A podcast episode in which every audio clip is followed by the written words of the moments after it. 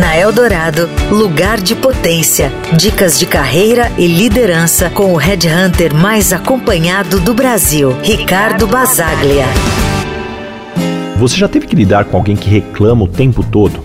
Aquela pessoa que parece estar sempre insatisfeita e negativa? Essa é uma situação desafiadora, não é mesmo?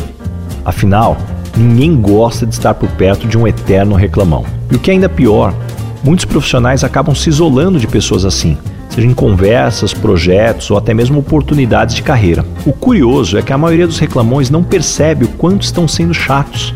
Eles podem acreditar que estão sendo apenas realistas ou apontando problemas legítimos, mas a verdade é que a constante negatividade afasta os outros. E aqui então fica uma dica valiosa. Pergunte a um amigo em quem você confia: Eu sou uma pessoa que reclama muito?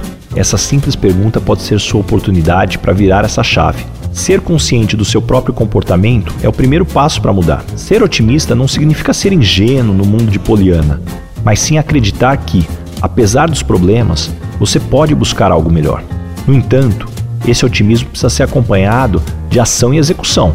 Caso contrário, ao longo do tempo, sua reputação pode ser impactada. Ser alguém que contribui positivamente para o ambiente de trabalho não só torna você mais agradável de se conviver, mas também pode abrir portas para oportunidades de carreira. As pessoas estão naturalmente mais inclinadas a trabalhar com colegas que radiam positividade. Portanto, cuidado para não ser o reclamão da equipe. Esforce-se para ser uma fonte de otimismo e soluções. Afinal, ser a pessoa que todos querem ter por perto é um passo importante no caminho do sucesso profissional. Lembre-se, a verdadeira liderança está em influenciar positivamente aqueles ao seu redor.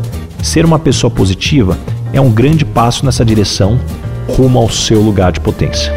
Você ouviu na Eldorado Lugar de Potência com o Red Hunter mais acompanhado do Brasil, Ricardo Basaglia.